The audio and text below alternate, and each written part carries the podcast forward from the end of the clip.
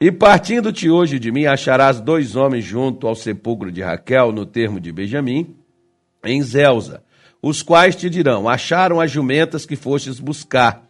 E eis que já o teu pai deixou o negócio das jumentas e anda aflito por causa de vós, dizendo: Que farei eu por meu filho? Então, ele saiu para ir buscar as jumentas que ele havia, que era do seu pai, que ele havia perdido. Interessante. Falei ontem na nossa live de ontem. Quando nós encontramos a Deus, é o único meio de recuperar o que nós perdemos. A unção de Deus na sua vida, na minha vida, é justamente para fazer com que nós possamos receber de Deus aquilo que Deus ele tem para nós e passarmos para os outros o que Deus nos deu, principalmente trazendo nas nossas vidas recuperação do que nós perdemos até então sem ele. Então você pode ver que muita gente, infelizmente, às vezes elas perdem as coisas sem Deus. Marta e Maria disseram assim: Senhor, se o Senhor estivesse aqui, meu irmão não teria morrido. Grande fato. A outra chegou, confirmou: se o Senhor estivesse aqui, meu irmão não teria morrido. Um fato. Né? Se Deus estivesse lá, as jumentas não teriam se perdido. Um fato. Agora Deus chegou, as jumentas foram achadas. Como Deus chegou, na casa de Lázaro, ele foi ressuscitado. É para isso que Deus vem na minha vida e na sua. Então, estou indo por partes aqui. Ontem eu fiz diferente. Vamos hoje aqui falando dessa forma, por parte aqui, para a gente não perder praticamente nada do que o texto nos diz, que é riquíssimo aqui acerca de postura da vida do Filho de Deus. E aí ele diz, ó, então você pode ver que a vida espiritual ela é um progresso, ela não pode estacionar, ela não pode estagnar. Samuel poderia muito bem falar: esse óleo aqui está na tua cabeça e ungido, porque ungido para sempre. Não. Samuel não disse só isso. Samuel, a unção está em você, é você é capitão do povo de Deus, e agora você vai até o, o, termo de Benjamim, lá no sepulcro de Raquel, lá em Zelza, e lá você vai encontrar dois homens. Eles vão te dar a notícia que as jumentas já foram achadas. Ora, Samuel, como é que Samuel sabia que ia ter dois homens lá? Como é que Samuel né, ia dizer que a jumenta for achada só lá, que ele ia receber essa notícia? Porque você pode ver, por exemplo, que as notícias boas você só recebe quando você segue as orientações de Deus para a tua vida. Quando você segue as orientações de Deus para a tua vida, a tua vida certamente vai mudar. Então veja só, versículo 3. E dali é, e quando dali passares mais adiante, se chegarás ao carvalho de Tabor, e ali te encontrarão três homens que vão subindo a Deus, a Betel. A Be Betel, gente, é a casa de Deus. Quando você se ajunta com pessoas de Deus, tem um ditado popular que diz assim: Diga-me com quem tu andas, eu te direi quem tu és. Aí eu vou deixar o ditado popular e vou falar com você de 1 Coríntios 15, 33.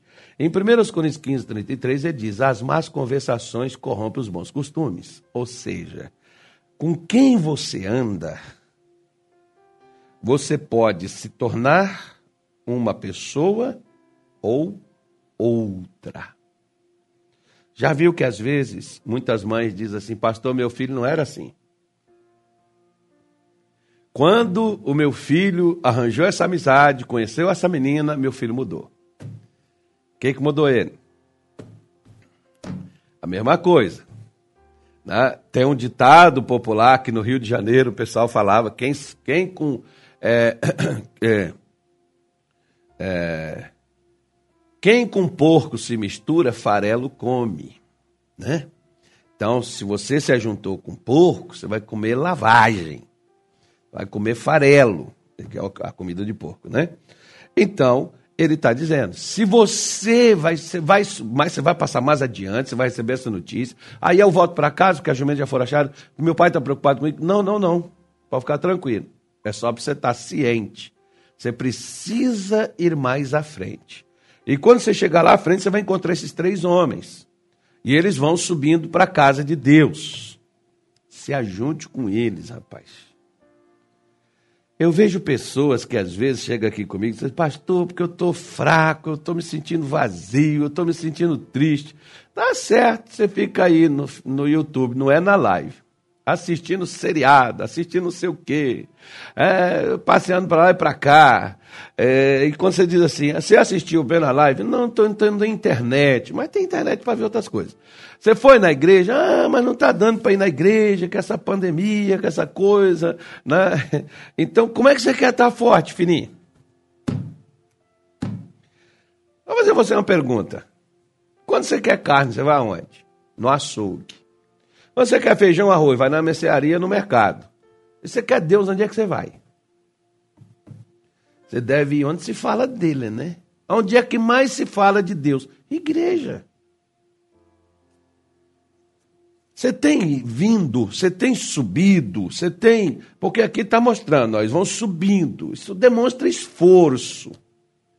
Porque tem pessoas que elas aproveitaram a, a, a, uma pandemia né, que existiu para também aproveitar para se afastar de Deus.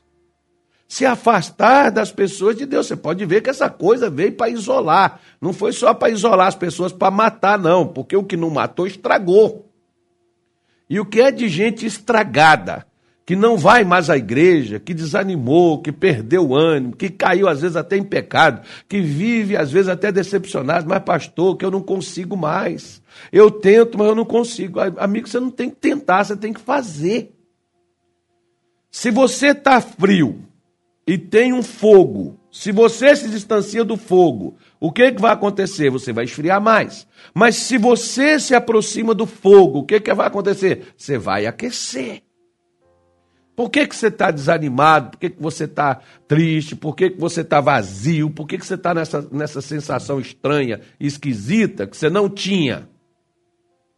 Porque você se esvaziou e para se encher, inclusive aqui, eles disseram para eles, ó, estão levando pão, estão levando cabrito, estão levando bolo, estão levando vinho. E aí, o versículo 4 diz assim: E te perguntarão como estás. Você tem que chegar na igreja, você tem que ter comunhão com os outros. E quando alguém, principalmente, eu acho que você não tem que falar da, vida, da tua vida para todo mundo, não. Mas quando alguém de Deus, se você olha para mim e diz assim, não, eu não vejo que o senhor é de Deus, não. Amém. Respeito sua opinião. Né? Mas você pergunta para Deus, Senhor, tem alguém aqui que é seu servo, que eu poderia confiar, que eu poderia falar, que eu poderia pedir uma orientação, pedir uma direção, abrir meu coração? Eu acho que Deus tem. Eu acho, não, eu tenho certeza que Deus tem centenas de pessoas aqui nesse ministério, eu tenho certeza que tem. Aí o que, que você faria? Quando te perguntar como é que você está, diga a verdade. Estou desiludido, estou triste, estou desanimado, estou querendo, pensando até morrer, estou pensando em chutar o barco, estou pensando em largar tudo. Seja sincero. Não, não tampe o sol com a peneira, não pense que a sua vida vai mudar. Não, porque tem o, o diabo, por exemplo, eu coloco umas coisas na cabeça da pessoa que diz assim: não fale com os outros acerca da tua vida. Ninguém tem que saber o que você está passando. Basta Deus. E você já falou com Deus. Então, por que, que o profeta diz aqui que o pessoal ia perguntar a ele como é que ele estava? Né? Então você tem que falar. Por quê? Porque às vezes há coisas que Deus não mostra. Ah, que é isso, pastor? Se Deus quiser, ele mostra assim. Então eu vou convidar você, leia sua Bíblia. Tá bom? Leia a sua Bíblia direitinho, como por exemplo, tem uma história no segundo livro dos Reis, no capítulo 4, fala fala de uma mulher, né? uma, uma mulher que o marido dela já era idoso, ela não tinha filho, ela, ela via que Eliseu passava por ali, ela viu que Eliseu era um santo homem de Deus, ela virou para o marido e disse: Vamos construir aqui um quarto para ele. Ele, pode, ele fica constrangido quando passa aqui à noite, não, não, cansado, não para, não quer chamar a gente. Né? Então vamos construir um quarto para ele, colocar uma cama, colocar ali uma lâmpada, para que ele possa ficar ali quando ele passar por aqui. E ela construiu. E aquilo constrangeu o profeta, porque o que você planta, você colhe. Né? O profeta mandou chamar ela e disse o que, que ela faltava para ela. E o camarada falou: Olha, ela, o marido dela é velho e ele não tem filho. E Eliseu disse para ela: Daqui um ano tu abraçarás um filho. Né? É o tempo da vida, nove meses. E ela, homem de Deus, não brinque comigo, porque aquilo era um assunto sério. E o que, que aconteceu? O menino veio, nasceu, depois o menino cresceu, ia com o pai lá para o campo, deu uma dor de cabeça no menino, o menino morreu.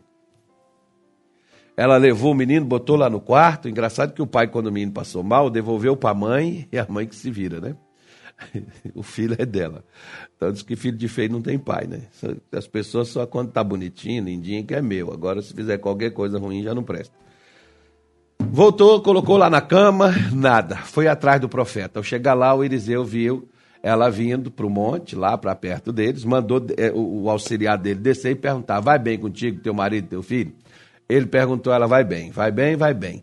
E ela indo para o lado do profeta. E o camarada tentando segurar ela, deter ela. E o profeta disse: Deixa ela vir,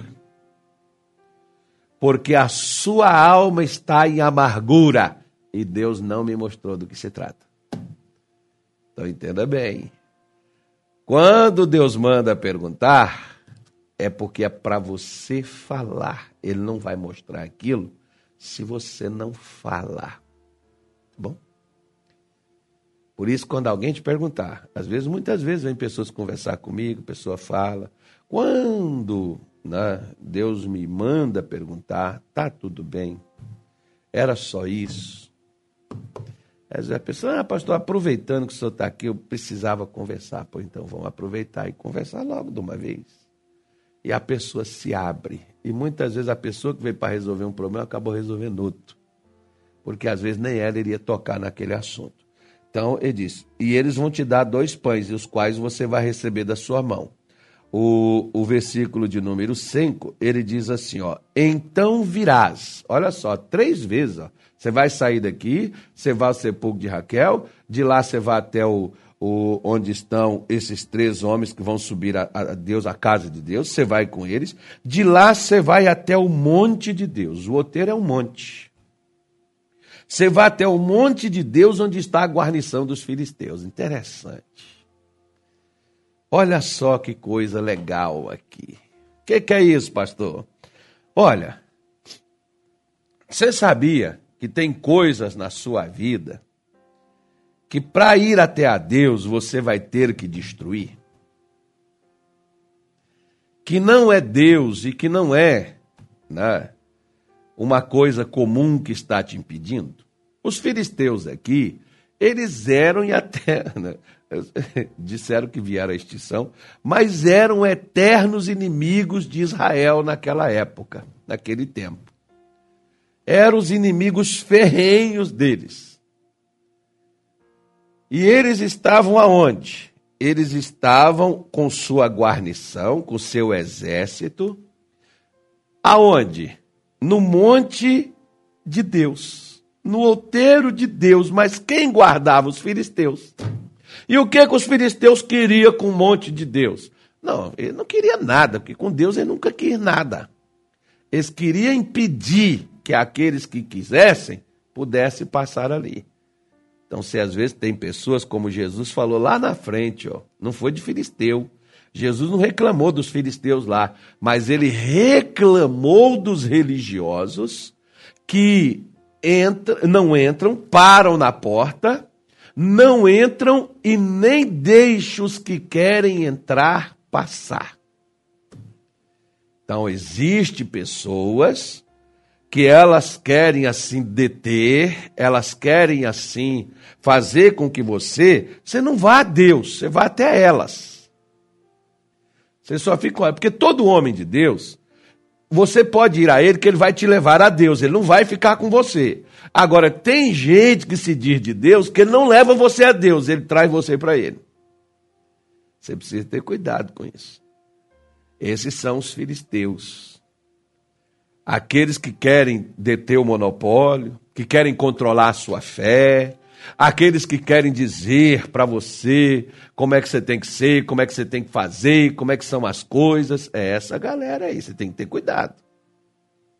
Você precisa vencer esses filisteus que muitas vezes não deixa você chegar a Deus. Eles querem controlar a sua vida espiritual, dando normas, regras que nem na Bíblia está. A pessoa que é de Deus, ela faz com você como nós estamos fazendo aqui, ó. Ela abre as escrituras, ela mostra a palavra de Deus, ainda te dá opção. Se você crê, segue. Se você não crê, aí é contigo e Deus. Ela não vai te forçar, ela não vai te obrigar a fazer as coisas, porque se eu tenho que obrigar você a fazer as coisas, o Espírito Santo diz: não é força, não é violência, mas é pelo mover do meu espírito. Então, se eu te forço, se eu te ameaço, se eu obrigo você a fazer as coisas que eu quero que você faça, então eu tornei você um religioso e um filho do inferno duas vezes mais. Porque você é cheio de regra. O dia que eu tirar as regras de você, você volta a ser o crápula que você sempre foi. Como muitas vezes tem pessoas que elas estão na igreja, elas não falham um domingo, elas não falham nenhum dia, elas estão lá porque elas têm uma atividade. O dia que chega um pastor e tira aquela atividade delas, agora é difícil vai ser o pastor ver elas na igreja. Por que, que elas eram tão assíduas e presentes na igreja? Elas eram religiosas. O dia que quebrou as regras, que elas não têm mais que exigir, como um dia, por exemplo, ver um irmãozinho falar comigo, pastor, sou é liberal demais, só não pode ser assim, só tem que exigir, porque esses jovens vão desviar tudo. Se desviar é porque eles querem. O caminho eles aprenderam. Ensinaram para eles aqui o caminho. Agora, se eu tiro dele regra e ele quer voltar a fazer o que ele fazia, é porque ele quer. Deus não quer nada por obrigação. Deus quer sim conosco, mas apego, porque a mim se apegou com amor, que é o Salmo 91, 14. Deus quer o apego por amor, Deus não quer o apego por desejo, nem por obrigação ou por barganha. Eu vou me apegar com Deus, que Deus vai me dar isso. Não, eu vou ser crente porque eu vou ter um avião. Eu vou ser crente porque eu vou casar. Eu vou ser crente porque Deus vai me dar uma família. Não. E se Deus não te der nada? Você ainda vai continuar sendo crente? Não. Então você tem que ter cuidado com a guarnição dos filisteus, porque eles estão impedindo que muitos cheguem a Deus. Não, você não precisa fazer isso, isso é radicalismo, isso é religios... religiosidade, é você viver baseado em regras. Agora, você viver da fé, buscando a presença de Deus, buscando e almejando ter mais de Deus para a sua vida.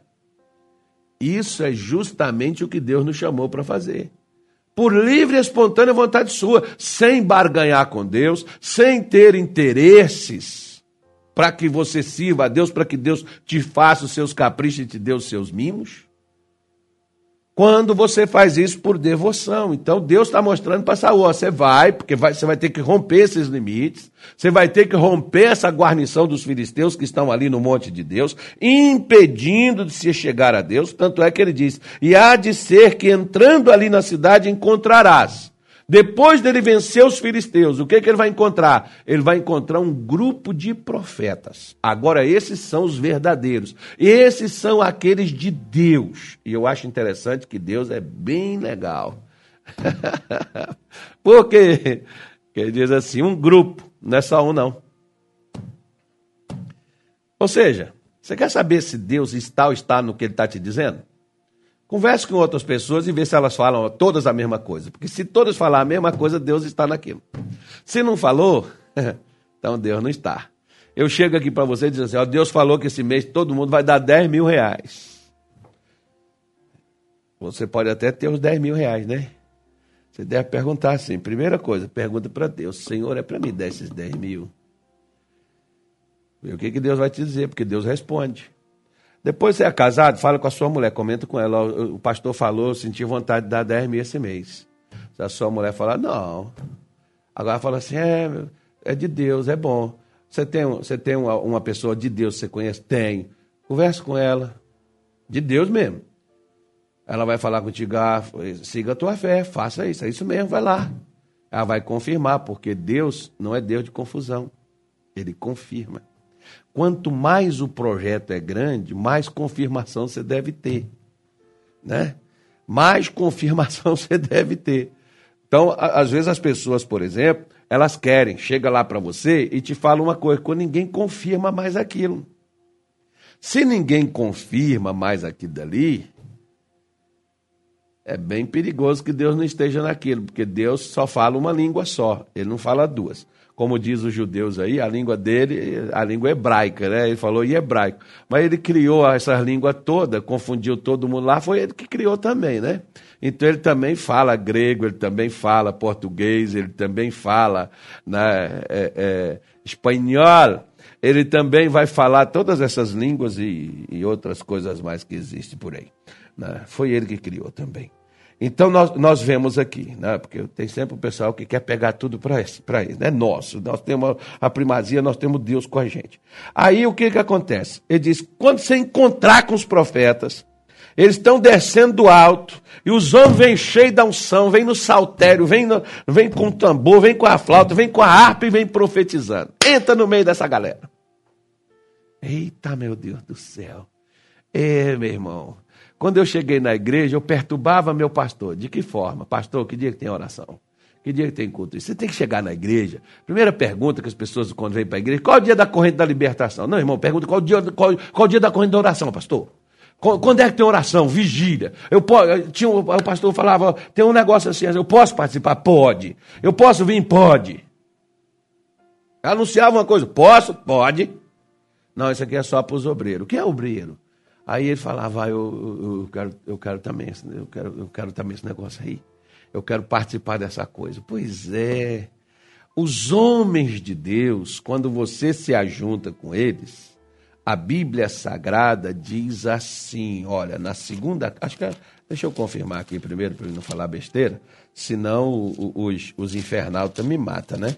Os infernautas, eles ficam pegando assim, só para poder pegar as coisas com a gente e, e arrebentar com a gente, né? Falar mal da gente. Então, não vamos deixar eles falar mal de nós, não. Vamos pegar aqui, eu acho que seja isso aqui, ó. Segundo, é primeiro aos Coríntios, por isso que eu vim conferir. Eu já ia mandar você abrir na segunda carta aos Coríntios, é na primeira. Primeiro aos Coríntios, capítulo 6, versículo 17, diz assim: Mas o que se ajunta com um Senhor é um mesmo espírito. Se torna um só. Se ajuntou com o profeta, você se tornou igual. Se ajuntou com o crente, você se tornou igual. Ajunta com malandro, você passa a ser malandro também. Ajunta com mentiroso, você passa a mentir. Você nunca mentiu, você vai aprender a mentir. Ajunta com ladrão, você vai aprender a roubar. Ajunta com maligno, você vai se tornar maligno. Você era gente boa toda a vida. Pois é. Por que, que Deus manda ele passo a passo, ingressando, entrando nos movimentos de Deus, onde Deus estava? Para quê? Porque aqui diz a Bíblia, né, sobre Saul, que Deus se apoderou, o Espírito do Senhor, 10,6 diz assim: O Espírito do Senhor se apoderará de ti e profetizarás com eles e mudarás em outro homem. Quando você se ajunta com o povo de Deus, você muda. Não tem como você estar no meio do povo de Deus e não se tornar igual a eles. Agora, se você sair do meio do povo de Deus, a possibilidade de você se tornar até um anticristo, um contra Cristo, no meio de quem estiver também contra ele.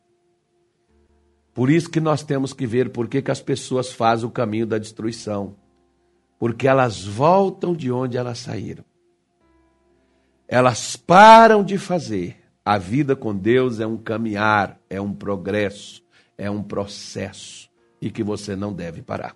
Vamos falar com Deus? Pai, em nome de Jesus, nós oramos agora por cada pessoa que nos acompanha nesta tarde de hoje. Apresentamos ao Senhor homens e mulheres, jovens, crianças, adolescentes, pessoas que pedem, meu Deus, orações para si mesmas, para alguém da sua família, para um parente, um amigo. Gente, meu Deus, que pede oração pela saúde, pela libertação, pela cura. Gente que pede, meu Deus, oração para se fortalecer e nós nós te pedimos que olhe para todo este povo.